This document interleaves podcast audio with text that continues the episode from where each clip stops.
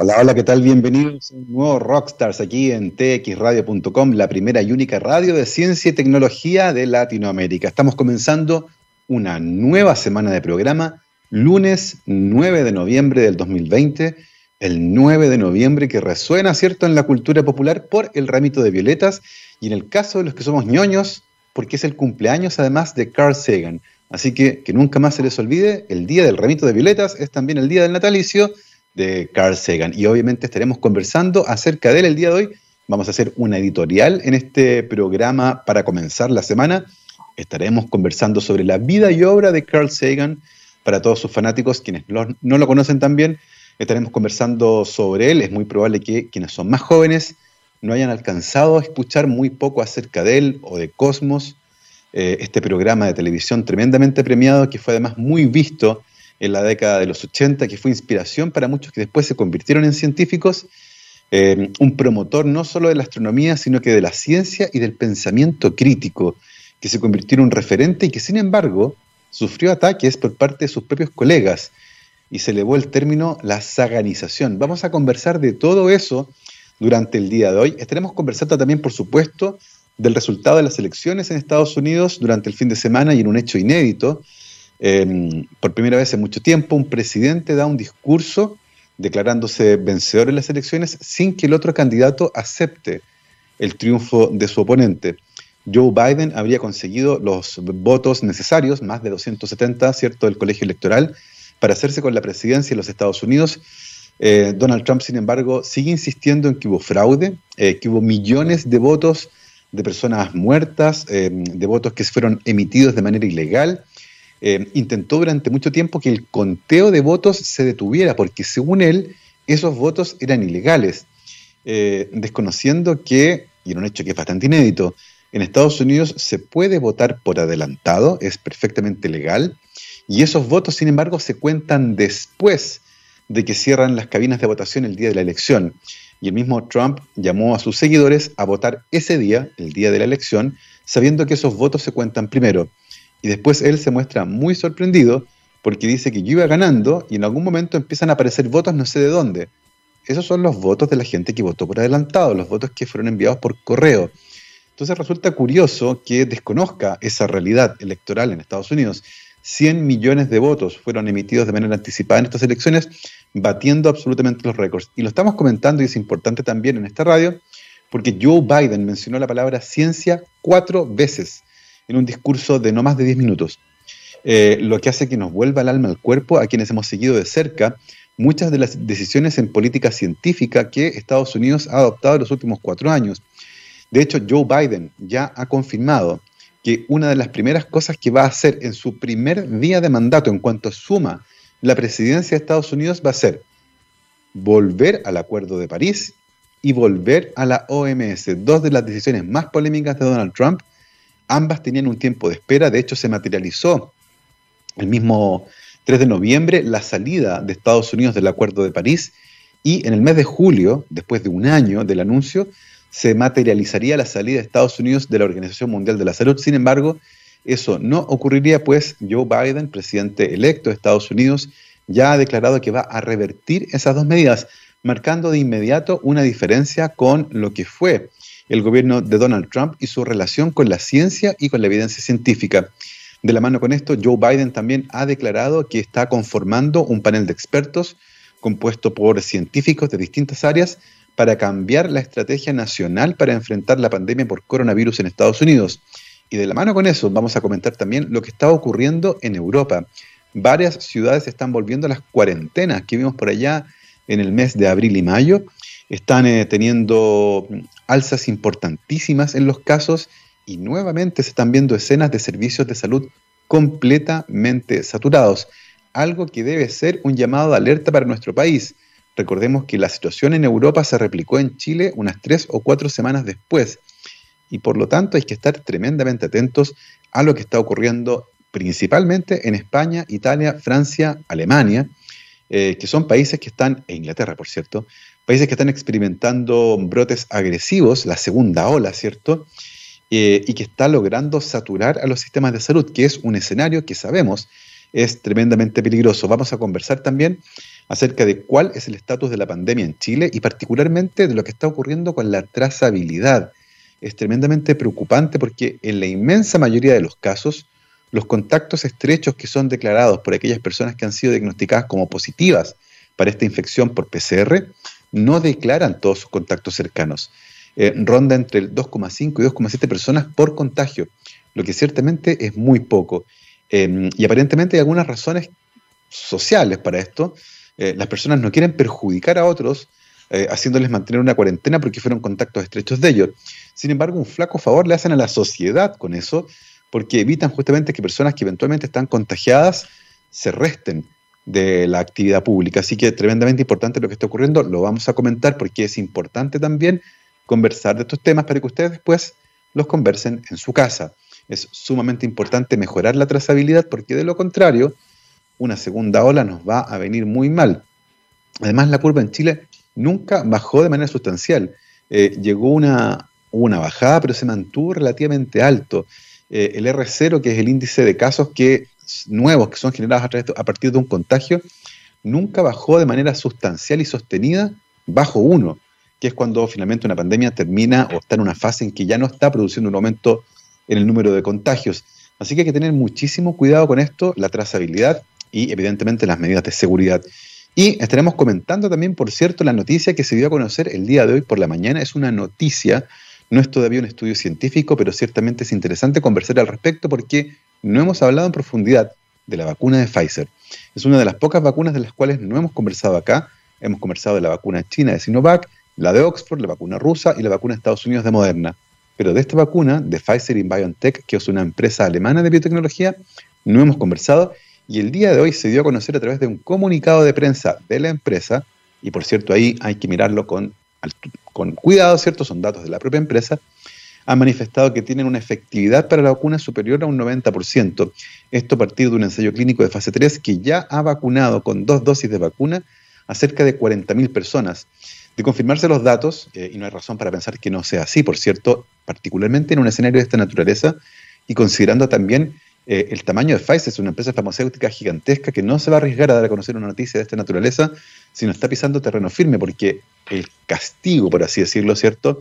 Eh, sería tremendo a, difundir una noticia que no fuera del todo cierta. Sin embargo, evidentemente estamos esperando los resultados y ese estudio para poder contrastarlo, pero al menos el comunicado de prensa de Pfizer dice que tendría un 90% de efectividad de la vacuna, lo que es un número tremendamente bueno para una vacuna ronda la efectividad de algunas vacunas que se aplican en la infancia. Así que mm, serían muy buenas noticias. Les vamos a contar cómo se llegó a ese número, qué implica eso y de las problemáticas que acarrea esta vacuna, porque ustedes saben, en plena pandemia nada es fácil.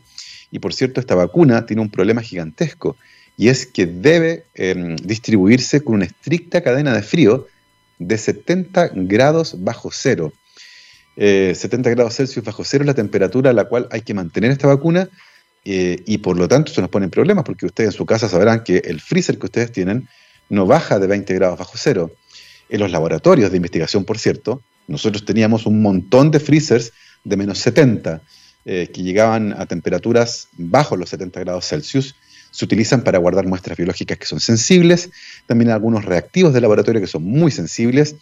En el centro donde yo trabajaba teníamos 8 o 9 de esos, de esos equipos pero no son tan, tan comunes como, para guardar 20 o 10 millones de dosis de vacuna. Así que va a haber ahí un tema logístico con esta vacuna, no solo en Chile, sino que también en el resto del mundo. De todo eso estaremos conversando el día de hoy aquí en este especial de editorial de día lunes 9 de noviembre, el día del ramito de violetas, acá en Rockstars de txsradio.com. Ya lo saben, síganos, nos encuentran en Twitter, en Instagram, a mí también me encuentran ahí como arroba gabo tuitero y nada, vamos a comenzar con música en este programa, por supuesto que sí. Y a la vuelta de este corte musical vamos a volver con todos los temas que yo les comentaba en este bloque editorial para que queden al día e informados para enfrentar esta semana. Nos vamos ahora con eh, Pearl Jam y suena ahora Mind Your Manners. Nos vemos.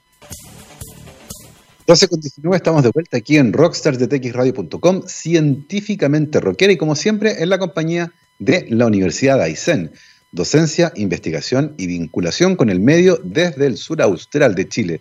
Pueden visitar la página web de la universidad en www.uaicen.cl y además cada semana iremos conociendo historias de investigación y vida en el extremo sur de Chile, de la mano de las investigadoras e investigadores de la Universidad Aysén. Continuamos nuestro día editorial aquí en Rockstars, lunes 9 de noviembre del 2020.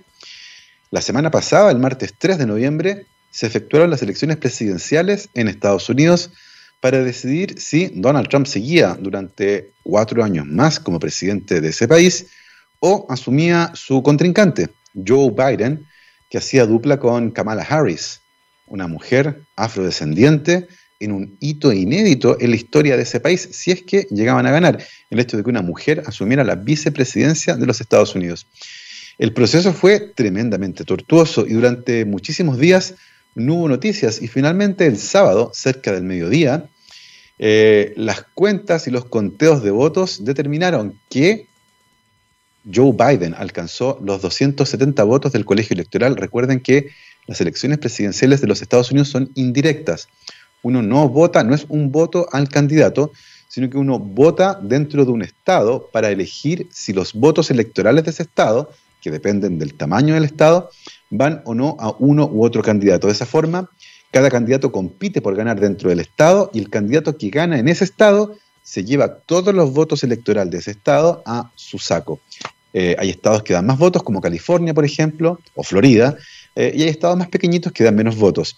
El primero que llega a 270 se queda con la presidencia. Es un sistema tremendamente complejo que además no refleja la decisión popular. De hecho, cuando Donald Trump ganó las elecciones el año 2016, compitiendo contra Hillary Clinton, Hillary obtuvo al menos 3 millones de votos más en el voto popular, es decir, en el voto persona por candidato.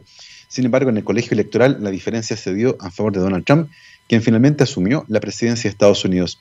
En este proceso eleccionario, como les decía, el trámite de conteo de votos fue tremendamente difícil, particularmente porque hubo 100 millones de votos que fueron emitidos con anterioridad a la fecha de la elección, algo que en Estados Unidos es perfectamente válido, se hacen todas las elecciones y además este año el Partido Demócrata llamó a sus seguidores a hacerlo de esta forma para no generar aglomeraciones en los lugares de votación y eventualmente prevenir rebrotes de la COVID-19. Algo que los republicanos, la verdad, parece no preocuparles. De hecho, era común ver a los seguidores de Donald Trump sin mascarillas en las reuniones, ¿cierto? en estos rallies que organizaba para hablarles a ellos y pedirles el voto.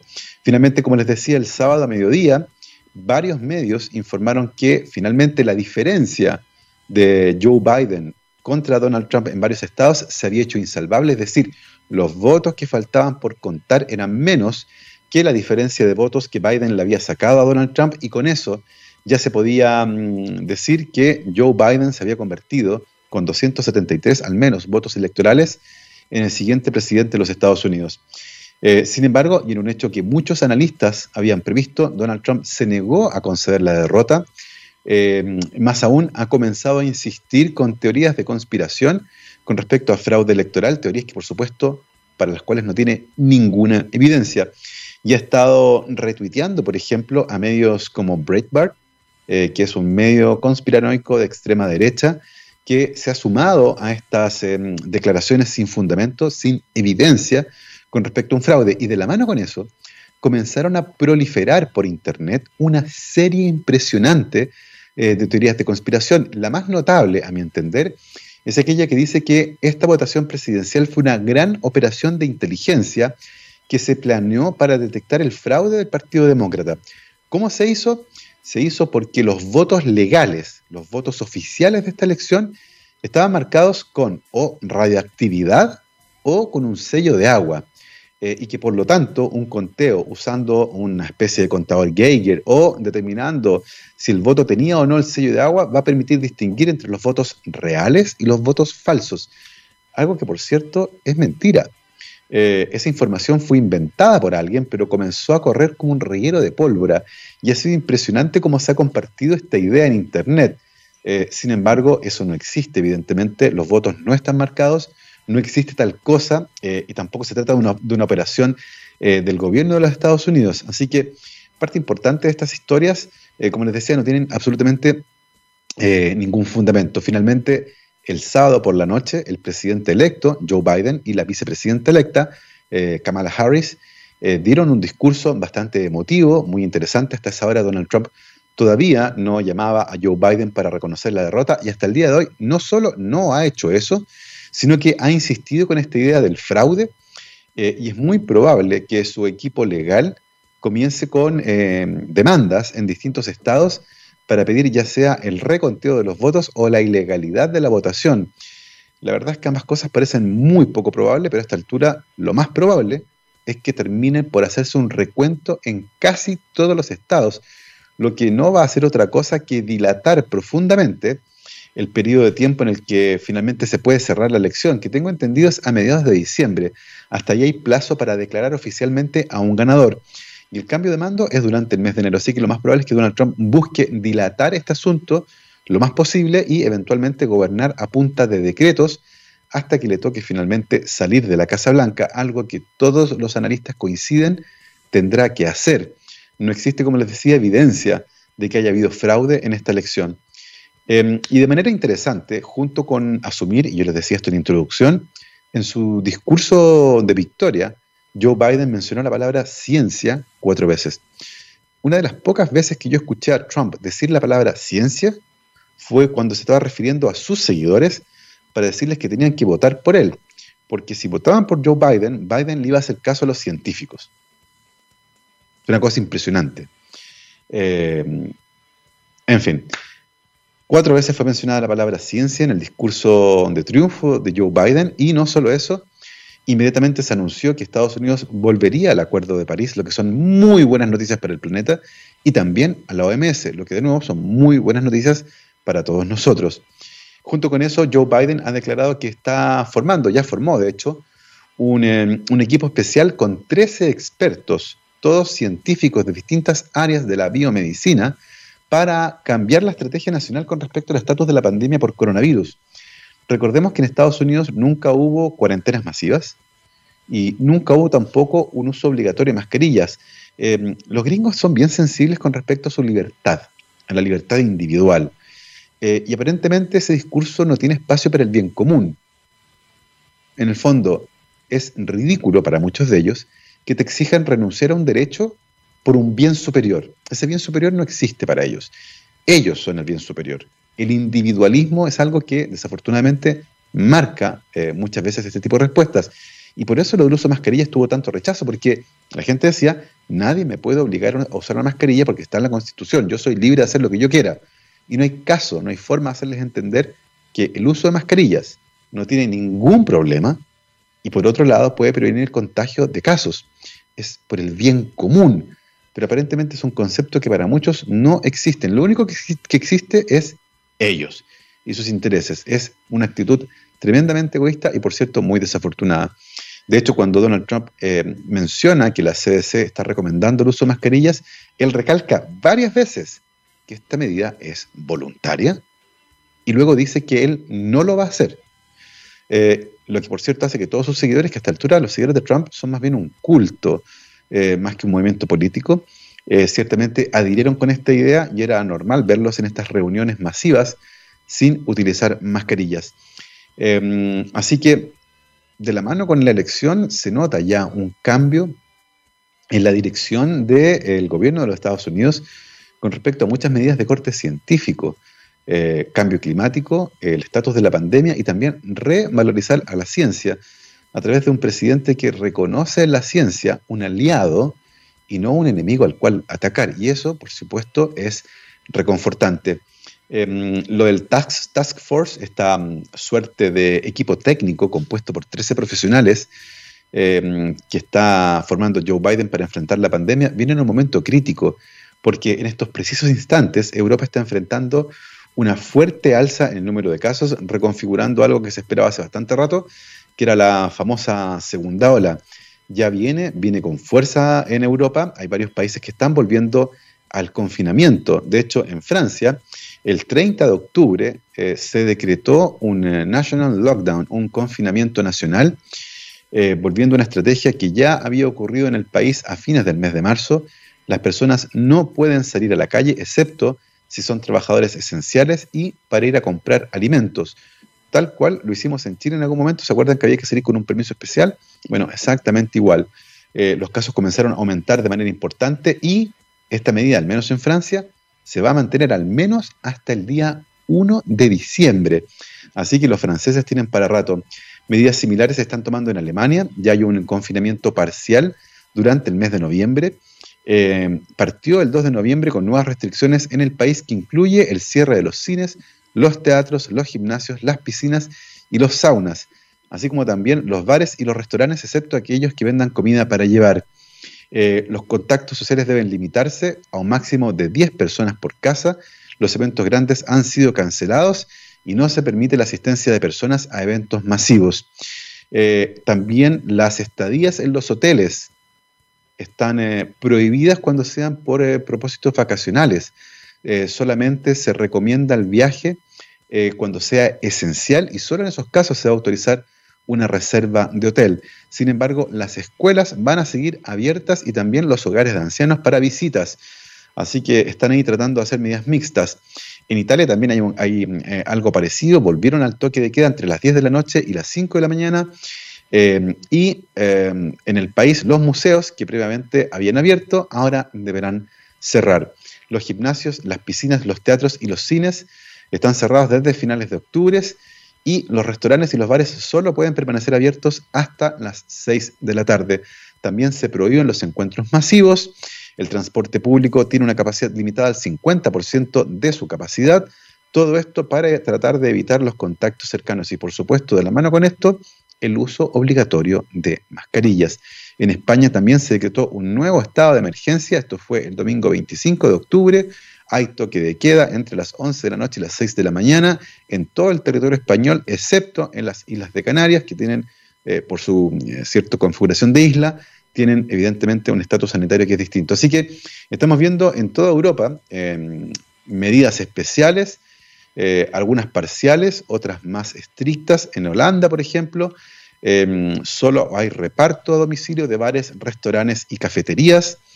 Em, la venta de alcohol está prohibida después de las 8 de la noche, no está prohibido eh, beber alcohol en público, eh, perdón, eh, en la vía pública, algo que regularmente se puede hacer, y a las personas se les pide que se queden en su casa y que trabajen en lo posible desde ahí. Se cancelan los eventos al aire libre, de nuevo el uso de mascarillas es obligatorio, así que si uno hace una revisión por Europa, Portugal, España, Francia, Italia, Inglaterra, Holanda, Alemania, Em, están todos volviendo con las medidas de confinamiento porque están viendo un aumento sostenido en el número de casos. Y esta es, ustedes saben, una película que va a ocurrir en nuestro país eventualmente. En Chile, si bien bajamos el número de contagios, el R sub 0 nunca bajó de manera sostenida de 1, no logramos aplastar la curva, solo la bajamos eh, a un nivel bajo, pero no así óptimo. Eh, hay varias personas que están preocupadas al respecto, personas por supuesto que son expertos en epidemiología y salud pública, y por lo tanto hay que cuidarse. Uno de los problemas que hemos tenido en Chile es la trazabilidad. El testeo anda muy bien, de hecho hace poco rompimos el récord de test, 42.000 test de PCR se informaron el día domingo, pero ojo, el testeo sin trazabilidad no sirve de mucho. Necesitamos encontrar los casos antes de que esos casos produzcan más casos. Y para eso la trazabilidad es esencial. Si a mí me diagnostican, por ejemplo, el día de hoy COVID positivo, yo tengo que recordar con quienes me junté los últimos cinco días. Eh, y hay dos cosas que se están evidenciando. Uno, hay muchas personas que se han juntado con miles de personas, es decir, declaran muchos contactos estrechos, lo que denotan que no han estado eh, siguiendo las medidas de aislamiento social, de no juntarse con mucha gente, o ocurre el caso extremo contrario, no declaran a nadie, no, yo no me he juntado con nadie. Eh, y por lo tanto, la trazabilidad se pierde ahí porque esas personas, básicamente, no quieren echar al agua a los otros que se juntaron con ellos, porque eso implica que ellos tienen que mantener cuarentena. Esto es importante. Tenemos que hablar de esto. La trazabilidad es fundamental para controlar la pandemia, ojalá antes del verano. No queremos pasar un verano encerrados. No queremos pasar un verano encerrados. Y por lo tanto tenemos que disminuir lo antes posible la transmisión de esta enfermedad. Los casos positivos deben informar todos sus contactos estrechos para poder hacer una buena trazabilidad. Si no es así, estamos sonados. Y por otra parte, no hagan eventos masivos en sus casas, no inviten a gente a su casa. Inviten a dos personas si quieren, si tienen patio o tienen terraza. mantengan la distancia. Se puede, ustedes pueden juntarse con alguien en su casa, por supuesto que sí, al aire libre, ojalá, patio, terraza, jardín, manténganse a dos metros de distancia conversando, pero no, se, no hagan un carrete de cumpleaños con 20 personas en el living de su casa. Porque ahí no, ahí no vamos a poder controlar nunca la pandemia. Y vamos a depender ciertamente de lo que ocurra con la vacuna. Lo que nos lleva ciertamente a esta conversación. Para la vacuna falta mucho todavía, eso es lo primero. Está bien, vamos, súper bacán, es entendible tener entusiasmo, pero para que se materialice una vacuna puesta en el brazo, falta muchísimo. En, algunos casos falta fácil un año. Eh, tal vez un poco menos, junio, por ahí, pero, pero no va a ser algo de ahora. Y hoy día, en este contexto y, entendiendo que falta tiempo todavía para esto, se informó eh, por parte del laboratorio Pfizer que en la alianza con la empresa alemana BioNTech, el desarrollo de la vacuna que ellos tienen, que es una vacuna muy parecida a la de Moderna, una nanopartícula de lípidos que contiene un RNA mensajero que codifica para la proteína spike del coronavirus, está mostrando un buen desempeño en un esquema de vacunación doble, es decir, se vacunan dos veces las personas en el brazo, eh, separados por un lapso de veintitantos días. Después de eso se monta una buena respuesta inmune, el perfil de seguridad ha sido bueno y ahora, con casi 40.000 pacientes enrolados en este ensayo clínico, han podido ir evaluando eficacia. ¿Cómo se hace esto? Eh, a partir de cierto número de casos positivos de coronavirus en el grupo total. Entonces, cada vez que aparecen por 30 casos, se analizan qué casos son. por ejemplo, han vacunado a 40.000 personas y se describen 100 casos de coronavirus dentro de ese grupo. Y se va a mirar si los 100 casos de coronavirus corresponden a los que recibieron la vacuna o a los que recibieron el placebo. Es importante acá destacar que ambos grupos deben tener un riesgo similar de contraer la enfermedad. Es decir, por ejemplo, si en el grupo control, es decir, los que reciben, voy a inventar, la vacuna que no es una vacuna de agua, una brutalidad, pero el control negativo, eh, vacuno puros médicos, y con la vacuna vacuno gente que está en su casa y que no sale nunca, ese ensayo clínico no sirve. Porque el riesgo de ambos grupos es muy distinto. Es evidente que la gente que está encerrada en su casa tiene menos opciones de contagiarse el coronavirus. ¿Cómo sé yo que la vacuna está funcionando si nunca sale? No me sirve. Estos dos grupos tienen que ser contrastables y, de manera importante, tienen que incluir en cantidades proporcionalmente iguales a personas que tengan riesgos similares. Por ejemplo, médicos, médicas, doctoras, enfermeras, enfermeros, TENS, que trabajen con pacientes, que trabajen en entornos con coronavirus, en hospitales y en servicios de urgencia. Están expuestos. Y la exposición debe ser similar. No se con tener un hospital, ponte tú, en Isla Pascua, que es una isla donde casi no hay casos, versus eh, un hospital de la zona sur de Santiago. Entonces, haciendo todo ese análisis, es súper importante eso, eh, hay que ver qué es lo que da. Y lo que da hasta ahora es que en el grupo control ha habido muchos más casos que en el grupo con la vacuna. La diferencia es que la efectividad del 90%, o sea, decir que el 90% de los casos se han producido en el grupo control. Son muy buenas noticias, pero no es suficiente. Entonces, ¿es para estar contento? Sí, es como, bien, vamos bien, pero ciertamente todavía no hay una vacuna. Em, pero es interesante la información porque de esta vacuna, al menos nosotros no habíamos hablado. Habíamos hablado de Sinovac, de Oxford, de Sputnik B, ¿cierto? De Moderna, y ahora se agrega Pfizer. Hay dos otras vacunas, son eh, no, 11 vacunas que están en fase 3. Entonces, repetimos lo que vengo diciendo hace algún tiempo, es muy probable que en el mundo haya más de una vacuna. Y eso es bueno porque no todas van a poder ser igualmente mm, factibles de aplicar. Piensen que esta vacuna, la de Pfizer, tiene una temperatura de almacenaje de 70 grados bajo cero. Y eso ciertamente impone restricciones a la hora de fabricar y distribuir la vacuna. Hay países que no tienen electricidad o zonas rurales que no tienen electricidad y por lo tanto mandar una vacuna que se guarda a 70 grados bajo cero es imposible. Eh, recuerdo que hace años atrás, hace unos dos o tres años, me tocó participar en un simposio sobre vacunas y había un eh, médico ya jubilado eh, tenía algo así como 70, 80 años, y él nos contaba que durante mm, el ensayo clínico que se hizo en Chile con la vacuna de la polio, había que transportarla en frío. Y en ese momento en Chile, en los 60, no había una gran infraestructura de camiones eh, refrigerados. Y tuvieron que acudir al ingenio y a la voluntad. Y lo que hicieron fue confiscar camiones de helado. Y básicamente transportaron las vacunas en camiones de helado para poder mantener la cadena de frío y de esa forma sostener la distribución de la vacuna por todo Chile, aplicando el ingenio, ¿cierto? Y en este caso, por cierto, eh, decretando el confiscamiento de estos vehículos que eran esenciales para transportar la vacuna. Así que vamos a ver cómo se soluciona aquello. Eh, ciertamente son buenas noticias, por supuesto. Eh, mesurado, es como tranquilo, vamos bien. Todavía no hay vacuna, por cierto. no, tenemos vacuna. Eh, la información viene de la empresa. Así que con mesura, pero bien. Llevan 40.000 personas reclutadas. 40.000 es un número bien interesante. Vamos a ver cuando esté publicado el artículo científico para ver cómo estuvo eso, para que haya un análisis de afuera, ¿cierto? Porque la empresa puede considerar que está todo bacán, pero tal vez alguien lo mire y dice, oye, y se fijaron en esto y empiezan a ver eh, algunas falencias que el estudio eventualmente podría tener. Vamos a dejar hasta, hasta, acá esta parte de elecciones coronavirus, hicimos como dos en uno. Vamos a ir a escuchar un poquito de música ahora. Nos vamos con Audio Slave. Esto se llama Show Me How to Live. Vamos y volvemos. 12 con 45, estamos de vuelta aquí en rockstarsdetxradio.com, la primera y única radio de ciencia y tecnología de Latinoamérica. Hoy, lunes 9 de noviembre del 2020, se conmemora el natalicio de quien es probablemente una de las figuras más importantes de la ciencia y la comunicación científica.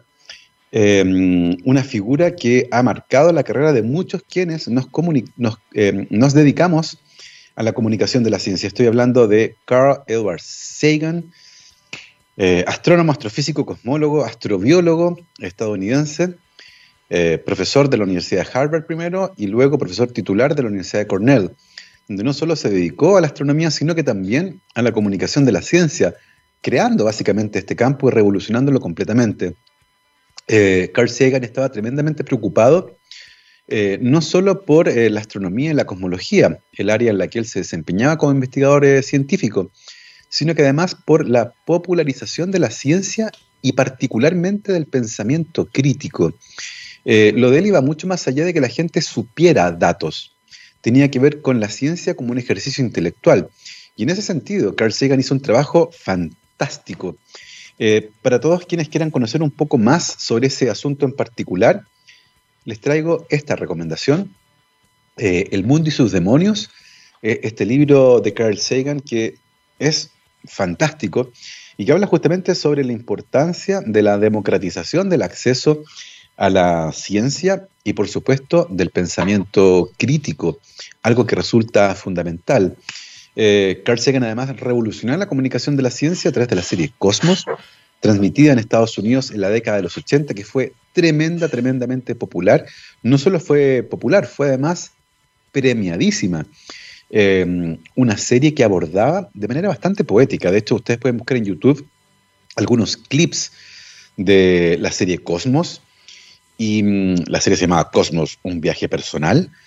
Eh, y bien interesante porque tiene una, una, una estructura narrativa eh, bien, bien poética. Eh, de hecho, muchas veces es él en el tiro de cámara, con el mar de fondo, hablando, casi recitando. El cosmos es todo lo que es y todo lo que será. Y, uno la mira al día de hoy y, más allá de lo, fascinante e interesante que es, uno dice, bueno, algo así funcionaría tal cual el día de hoy. Eh, y tal vez no. Tal vez es necesario hacerle un, un, un upgrade. Y eso fue justamente lo que ocurrió el año 2014 cuando Andruyan, la segunda esposa de Carl Sagan, su viuda, por cierto, él estaba casado con Andruyan cuando murió en 1996 eh, de cáncer. Eh, ella era productora, es productora de televisión, y en algún momento eh, vino la idea de poder relanzar Cosmos, hacerlo de nuevo en el siglo XXI.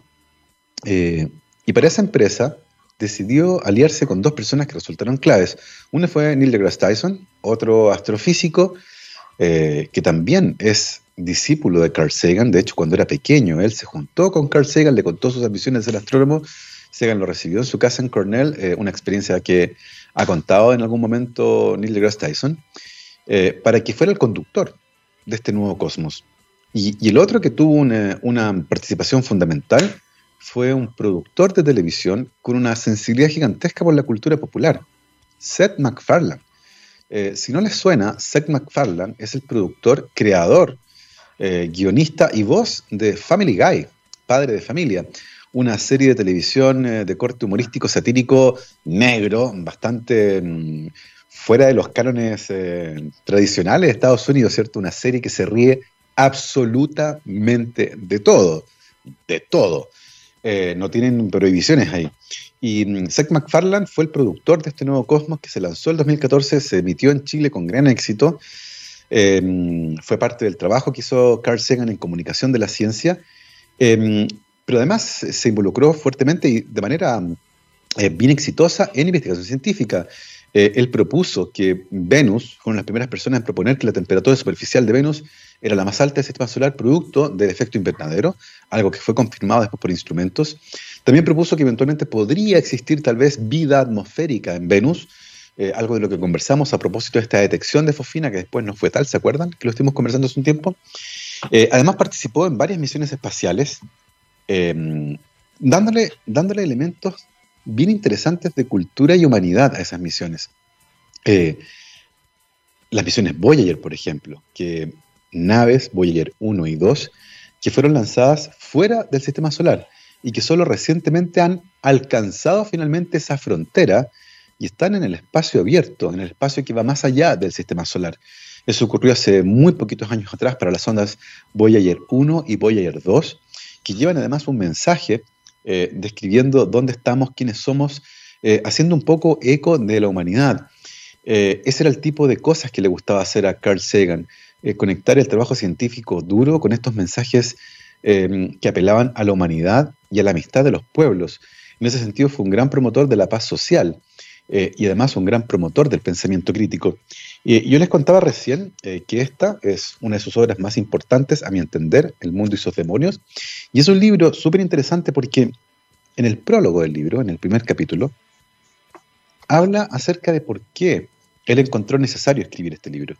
Y cuenta una anécdota que es súper interesante. A él le tocó ir, a esa altura ya era muy conocido en Estados Unidos, eh, le tocó ir a un evento en otra ciudad, tomó un avión y al llegar al aeropuerto lo estaba esperando un taxista, eh, quien lo tenía que llevar a su hotel. Y el taxista lo queda mirando y le dice, debe ser difícil tener el mismo nombre que ese astrónomo famoso. A esa altura Carl Sagan ya era muy conocido en Estados Unidos. Y Carl Sagan le dice, no, yo soy ese astrónomo famoso. Ah, le dice el taxista, qué bueno, Qué bueno que es usted, ese astrónomo famoso, un gran científico, porque le tengo muchas preguntas científicas y me gustaría poder conversarlas con usted. Y Carl Sagan, que era un entusiasta evidentemente de la ciencia, em, le dijo, ok, conversemos de ciencia.